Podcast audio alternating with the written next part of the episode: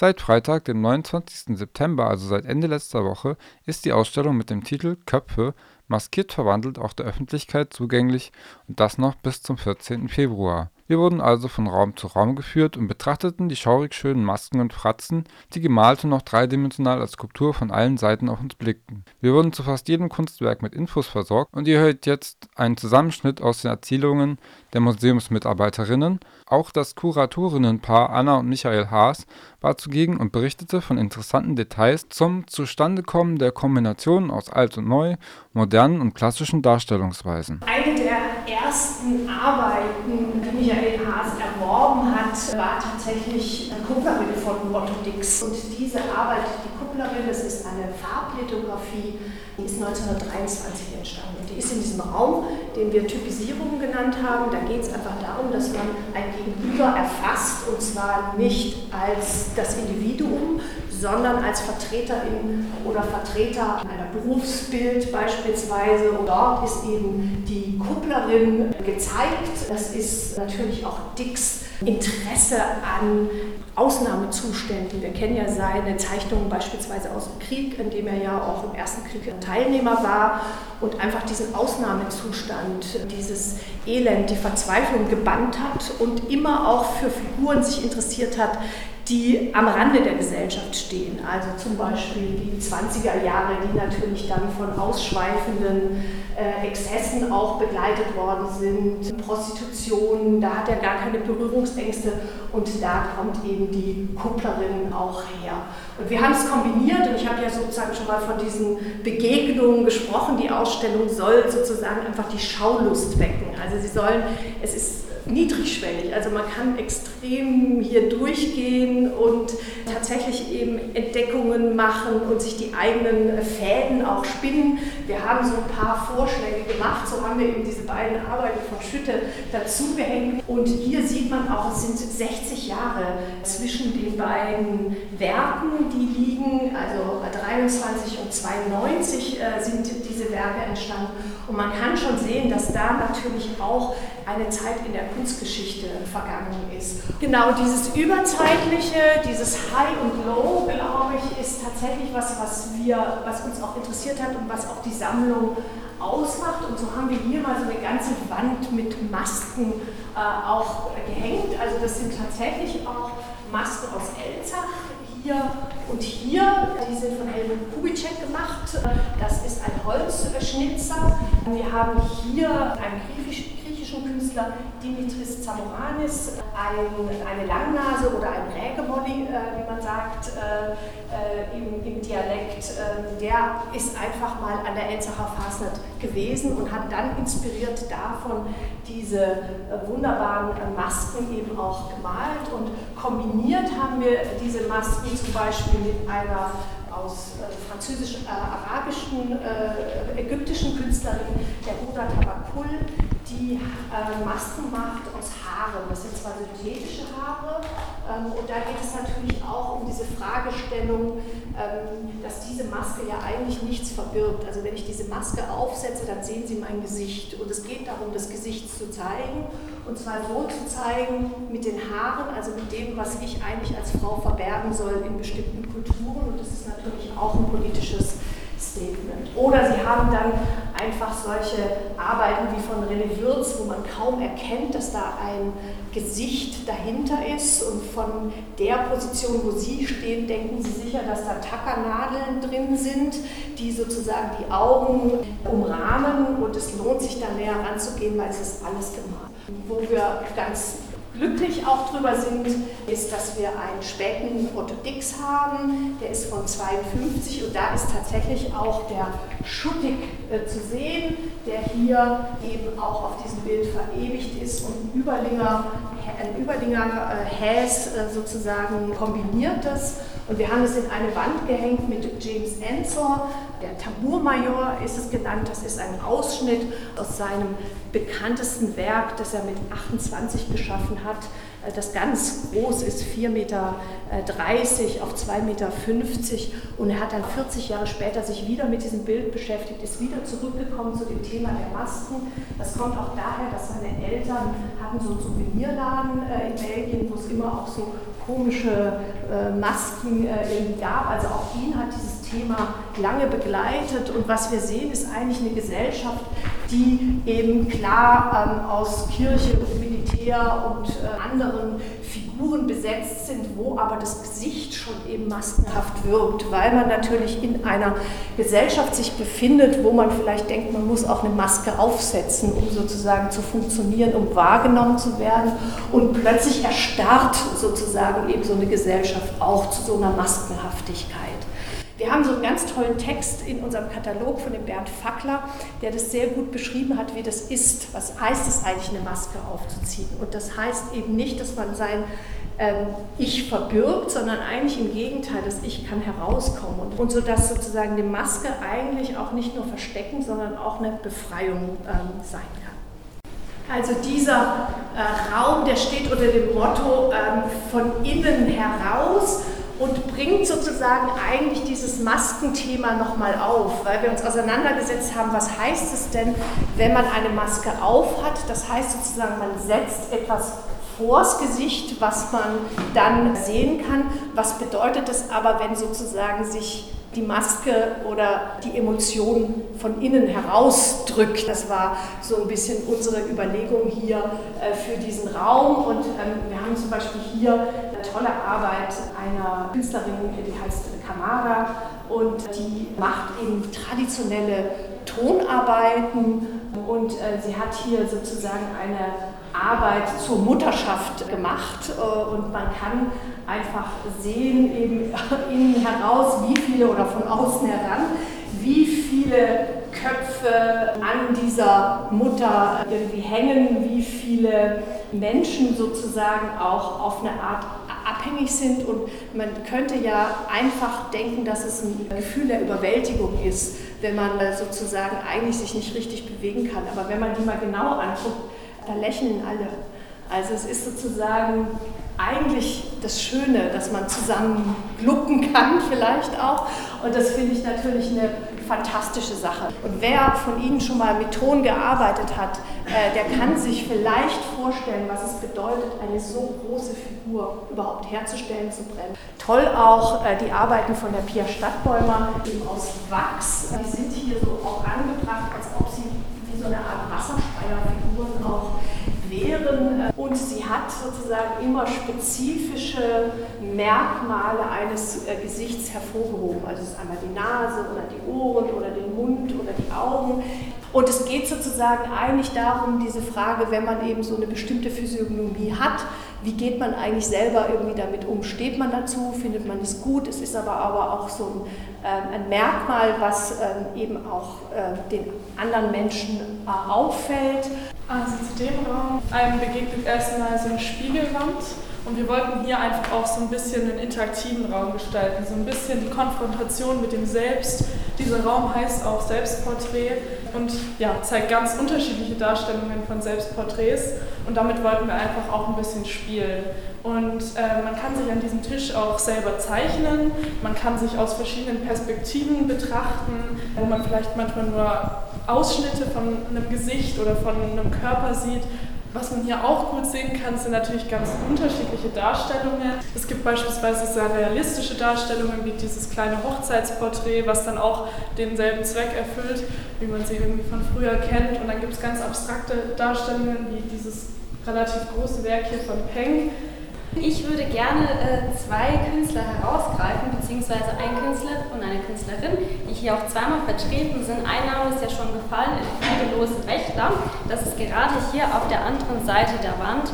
Ähm, das Öffre der Künstlerin ist insofern besonders, weil es so ein bisschen, wenn man ihr Gesamtwerk kennt oder sich einige Werke schon anschaut, man merkt, dass man so eine Chronik ihres Verfalls sozusagen. Die Künstlerin hatte 1919 ihren ersten Nervenzusammenbruch erlitten. Sie wurde dann um 1931 wo das Werk dann auch hier entstanden ist, zum ersten Mal in eine psychiatrische Klinik eingewiesen und hat dann diese Zeit dort genutzt, um ja, sich ein bisschen selbst zu reflektieren, hat aber auch die Patienten dort sehr stark beobachtet und diese Beobachtung mit aufs Blatt Papier genommen und hat sie eben auch mit abgezeichnet, wie eine Kranke im Raum eben, ähm, in dem wir gestartet sind. Und das hier ist die Absinth-Trinkerin, man sieht hier Lose Wächler ähm, selbst, sie ist ja sehr mittellos, sie wirkt sehr erschöpft, was natürlich auch ihren Zustand widerspiegelt.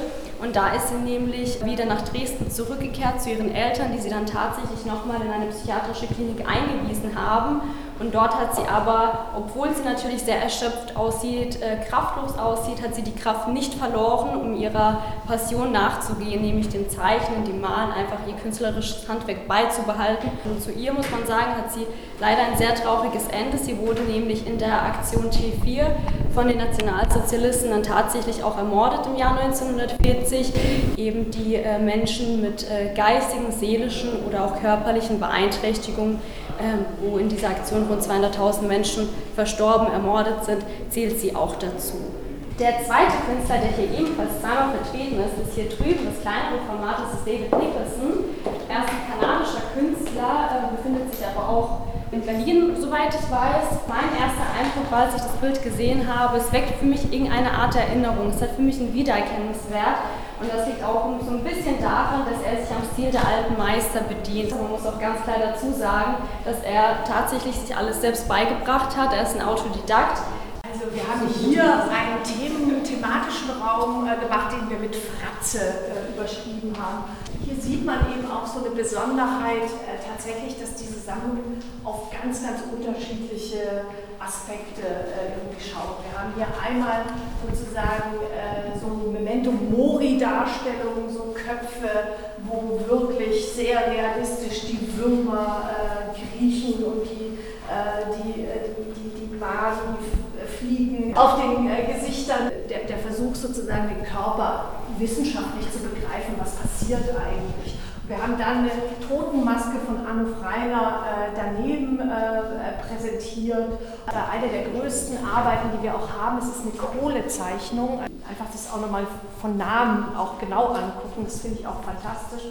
Es ist von Robert Longo und zeigt sozusagen einen Ausschnitt eines Boxkampfs der 86 stattgefunden hat. Wir sehen hier Mike Tyson, wie er diesen Schlag gegen seinen Gegner äh, führt und man sieht eben tatsächlich, äh, wie sozusagen das Gesicht äh, sich entstellt, verrückt wird. Das kennt man natürlich, kann man gar nicht sehen, so schnell ist das Auge nicht, aber dank sozusagen dieser Fotografien kann man eben diesen Moment des Performance ähm, einfangen, den wir hier natürlich auch in den verschiedensten Bildern ähm, nochmal äh, haben.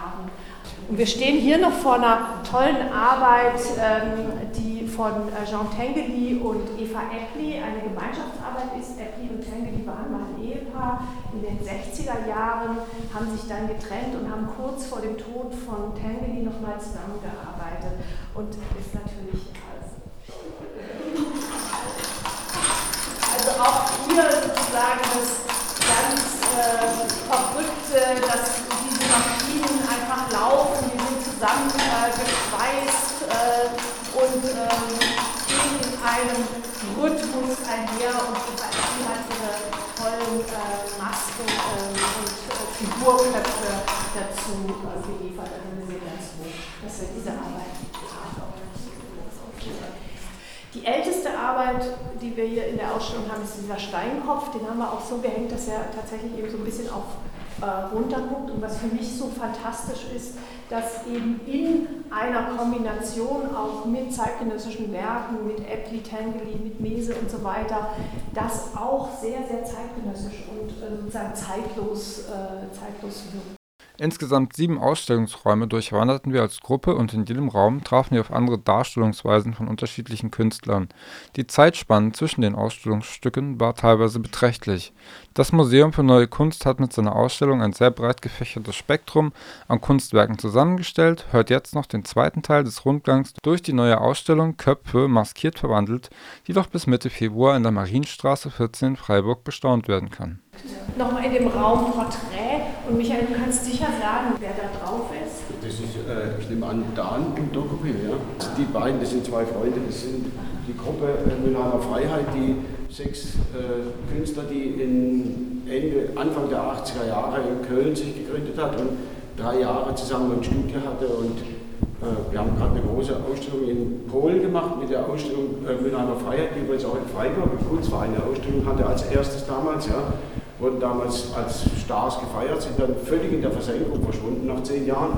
Und jetzt besinnt man sich wieder. Da gibt es also neue Publikationen, die demnächst erscheinen über diese Gruppe, die sonst vergessen wird. Also, und ich bin der Meinung, also das rechte ist sicher der Dan und das linke wahrscheinlich der Dokupil. Ja. Also die haben sehr eng zusammengearbeitet, haben auch viele Bilder gemeinsam gemacht, die ganze Gruppe. Und da ist es natürlich besonders spannend, von Kopf zur Maske irgendwie den Zusammenhang, wie die sich selber als Köpfe darstellen. Also das war eine ziemlich wilde Malerei damals, weil die haben so den Abstand genommen zur Minimal Konzeptart, war das so ein neuer Aufbruch Anfang oder Ende 70, Anfang 80er. Es ist eigentlich ein bisschen eine Wiederentdeckung heute, kann man sagen. Wobei wir sie natürlich nicht entdeckt haben, sondern wir haben schon seit dem Anfang der Zeit die Bilder gekauft von denen bis heute eigentlich. Und deswegen ist es eigentlich auch möglich, dass man heute so eine Ausstellung machen kann. Wir haben die beiden Freunde kombiniert äh, mit den beiden. Ich weiß nicht, ob sie befreundet sind, aber die würden natürlich auch unter Typisierung gehen, sind so Charakterköpfe auch, also sollen ähm, äh, Joy and Despair äh, darstellen und ähm, eben auch nochmal in so einer Bearbeitung, die wirklich auch ähm, fantastisch und äh, realistisch äh, ist. Wir haben die sozusagen da so ein bisschen wie so ein Ball gespielt, dann zu dem Old Friend Revisited, also äh, den alten Freund wieder besucht von Thomas Schütte. Schütte ist Jahrgang 54 hat äh, in Düsseldorf studiert bei Schwegler und bei Gerhard Richter. Und der Schütte hat hier so eine tolle Arbeit uns gegeben, wo er nicht nur diese glasierte Oberfläche sieht so aus, als ob sozusagen alles an dem abperlt und als ob auch sozusagen sein ganzes Gesicht irgendwie auch schon zerfließt, sondern natürlich auch eine Kombination, indem er da den Sockel gleich mitdenkt. Das ist wunderbar und Thomas Schütte-like. Und auf der gegenüberliegenden Seite haben wir einen anderen Bildhauer, der auch Thomas heißt, Thomas Firnig. Drei Jahre jünger, auch an der Düsseldorfer Kunstakademie studiert, aber bei Hüppi Vorher war er noch in Aachen bei Joachim Bandau, auch so ein Künstler, der gerade wiederentdeckt wird. Und das ist so ein Lessing-Porträt. Er hat nicht nur eins gemacht, er beschäftigt sich mit Lessing äh, eben öfters. Und hier sehen wir einfach diese ganz unterschiedlichen Formensprachen. Also wenn beim Schütte sozusagen die Oberfläche und das Ganze sozusagen fließt, da kommt beim äh, Firnig die Löcher. Das ist eigentlich das Wichtige sozusagen. Also die Hohlräume kommen raus. Und er hat natürlich auch mit einer Glasur gearbeitet arbeitet, aber eine, die gleich schon das Krakelee in sich trägt. Also schon eine, die, wenn du es aufträgst, schon alt ist praktisch und eben aber auch den Untergrund sozusagen äh, durchscheinen lässt. Und man kann wirklich sehen, aus was das äh, alles entsteht. Und zum letzten Raum, ich glaube hier, den haben wir mit äh, Kopffigur übertitelt. Das haben wir uns geborgt von Horst Antes, von diesem wunderbaren Gemälde der ja unsere heutige Welt oder unser Menschsein, er hat ja äh, diesen Hopffüßler äh, erfunden, also wo es sozusagen nur noch den Intellekt, den Kopf gibt und die, die Beine, also die Mobilität. Das ist das, was sozusagen eigentlich das 20. Jahrhundert äh, ausmacht. Daneben haben wir eine tolle Arbeit von äh, Kirkeby, die eben aber auch so eine Form nochmal Christus an den Platz gehängt, wo wir denken, dass er ganz gut auf uns schaut.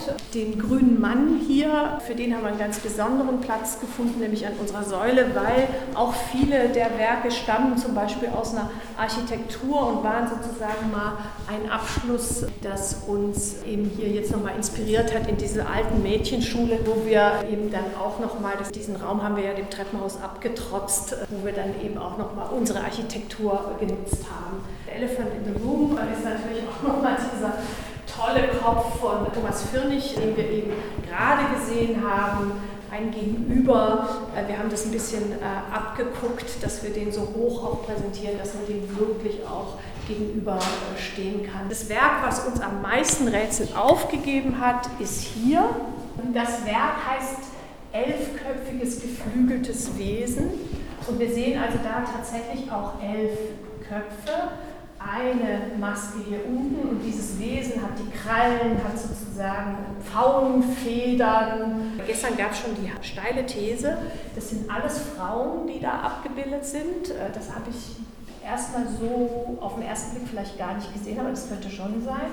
Und das ist ja auch eine Frauenmaske, also sozusagen die Schönheit fällt ab, das sind so Charakterköpfe.